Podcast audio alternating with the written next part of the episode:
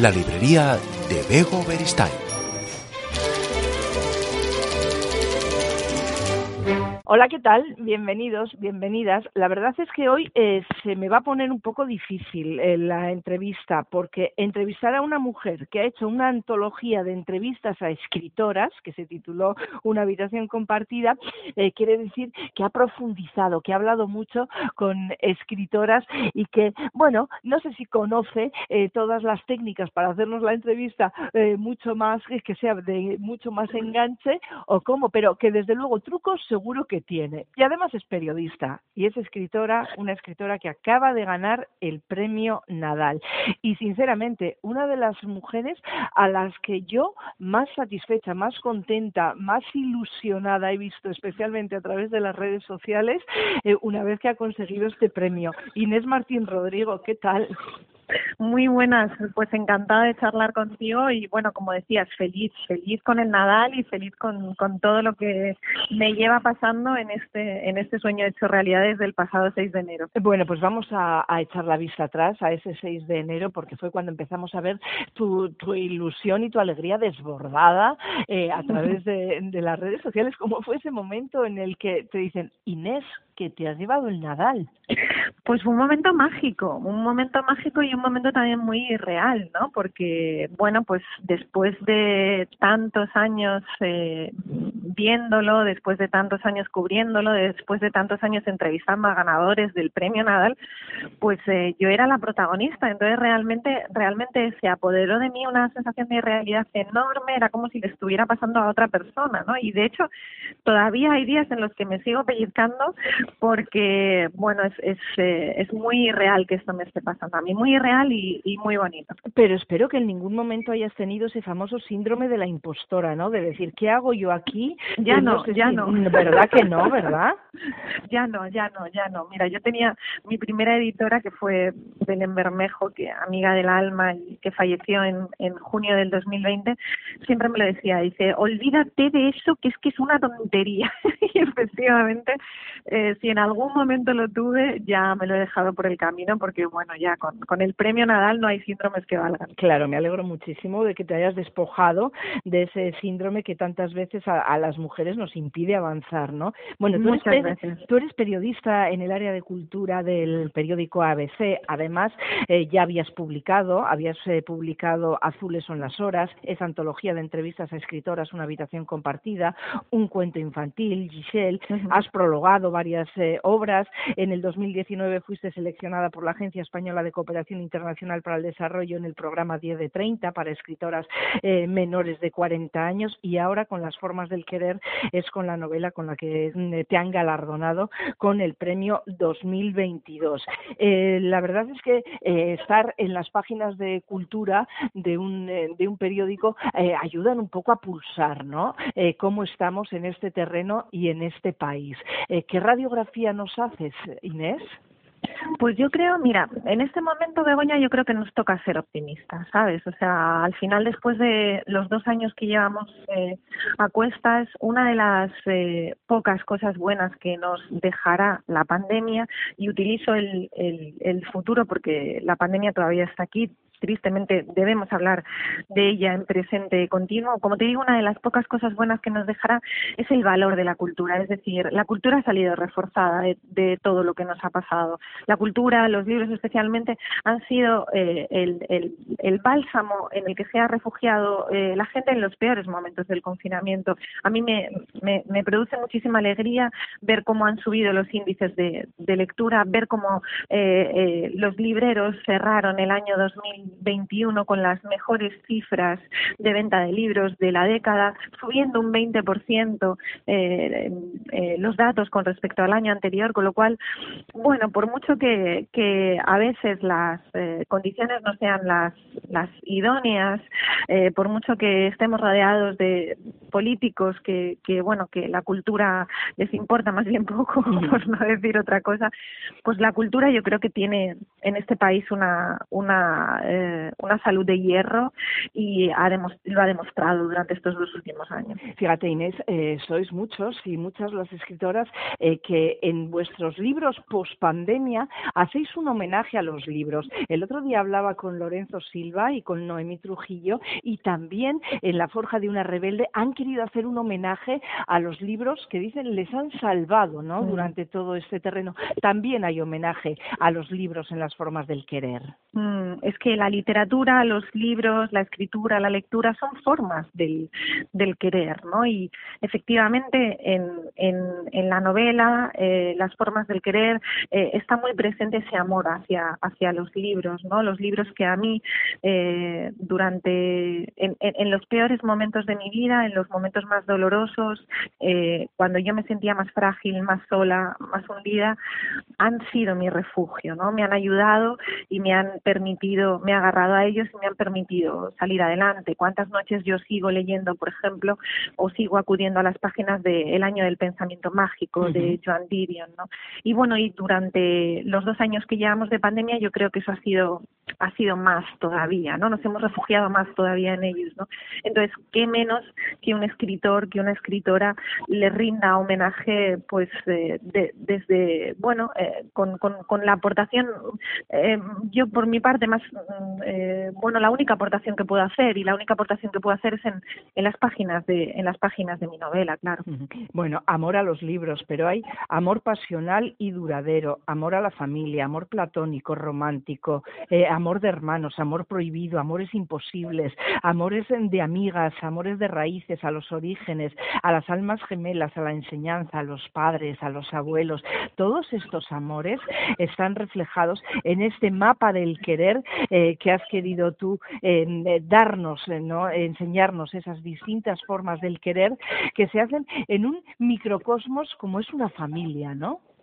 Claro, porque fíjate que al final eh, eh, yo creo que no hay nada más universal que una familia española, ¿verdad? Y en, y en, y en nuestras familias eh, se concentran todos esos, todas esas infinitas formas de, de querer que existen, ¿no?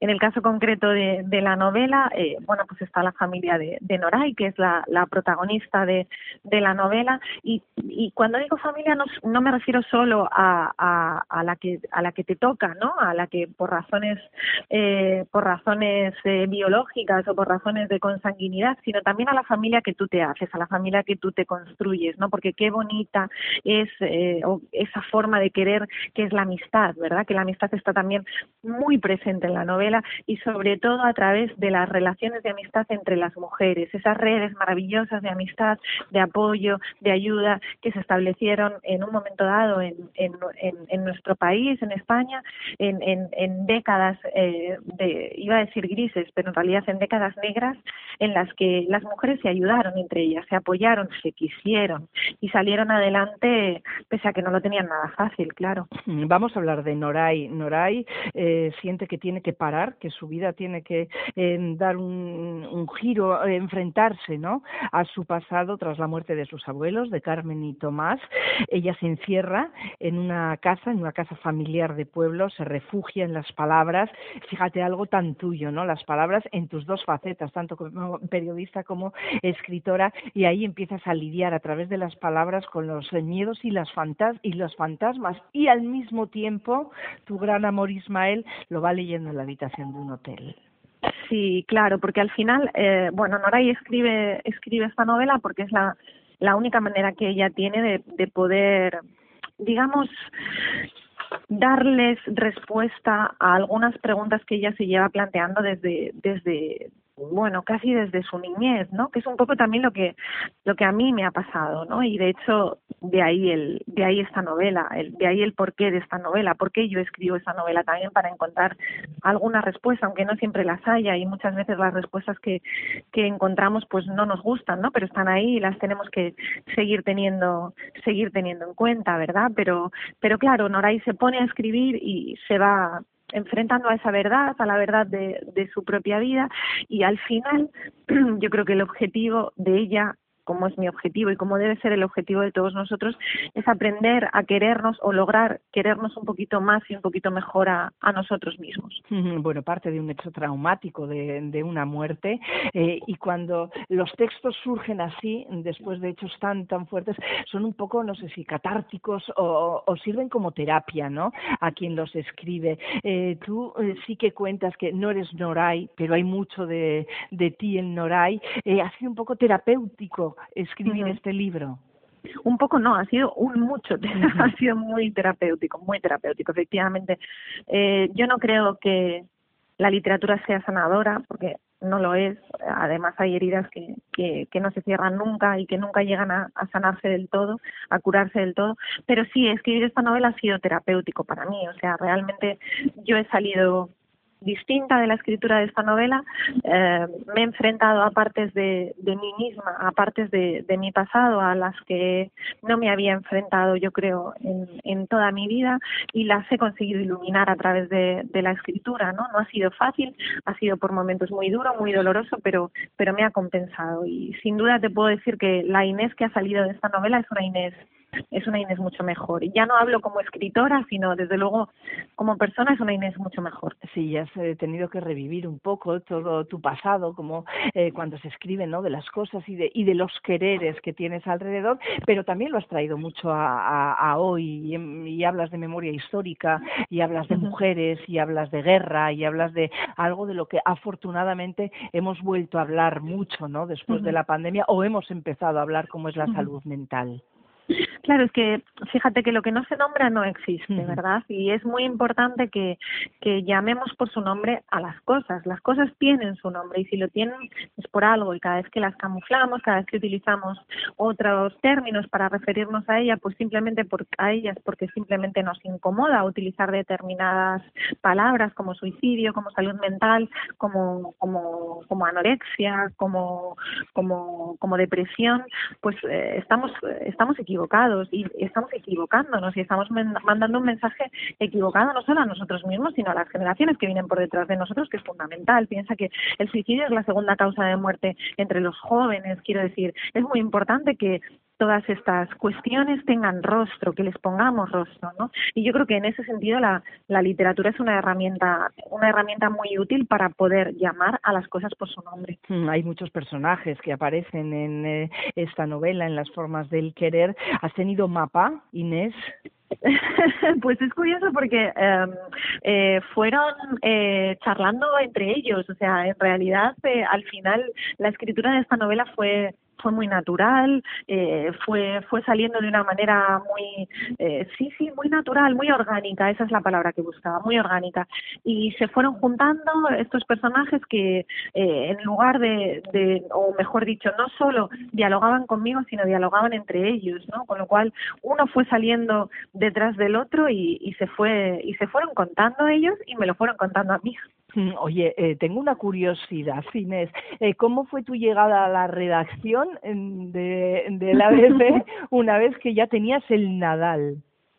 Pues fue muy bonita la llegada, la verdad. Mira, he de decir que, que me emocioné y, bueno, pues se me saltaron las lágrimas porque fue un recibimiento muy bonito de mis compañeros. Eh, bueno, me, me, hicieron emocionar, me tenían preparado un brindis y, y es muy bonito formar parte de todo eso, de todo esto también, ¿no? Yo creo que una de las cosas más bonitas que me ha traído este premio es la, alegría compartida por, por, por, tantísima gente, compañeros de profesión, no solo del periódico, sino también de la competencia, eh, escritores, editores, libreros.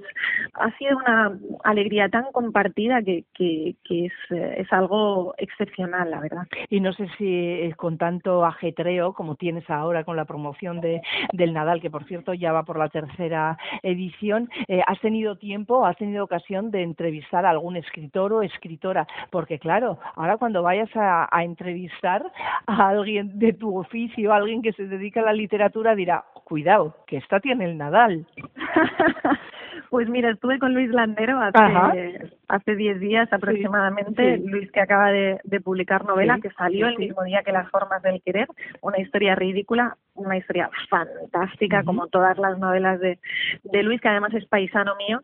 Y, y bueno, pues fue una conversación entre, entre dos colegas, entre amigos, no porque nos, no nos conocíamos personalmente, y sin embargo él en la dedicatoria de la novela me regaló su amistad instantánea, con lo cual, pues, eh, bueno, pues eh, con un clima de complicidad muy, muy bonito.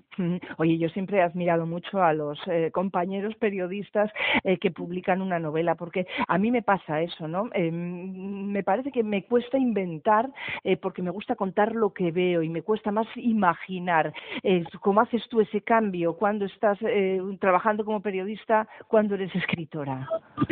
Bueno, es que son dos, dos, dos Inés muy muy diferentes, ¿no? La, la Inés periodista no tiene nada que ver con la Inés escritora. Yo creo que eh, son la misma persona, pero son autoras diferentes, ¿no? La Inés la Inés escritora puede habitar mundos, como tú decías, inventados, eh, fabular con eh, posibilidades remotas, fabular con personajes, con eh, y en cambio la Inés periodista eh, se tiene que ceñir a la realidad y lo que debe hacer es describir esa realidad. No sé si para que otros la entiendan, pero desde luego se tiene que ceñir a, los hechos, ¿no? Entonces, desde luego conviven de una manera muy muy sana, conviven de una manera también muy fructífera y bueno, pues espero que siga siendo así.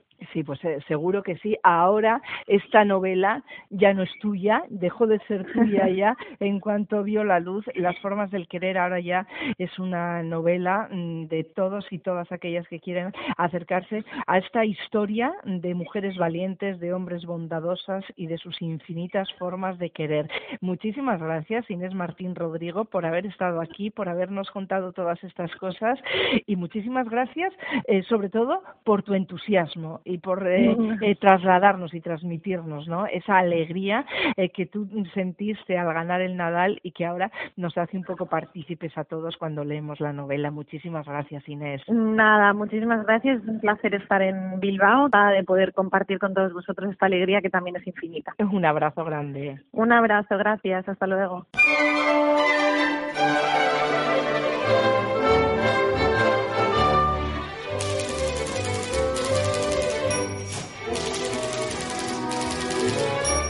La librería de Bego Beristain.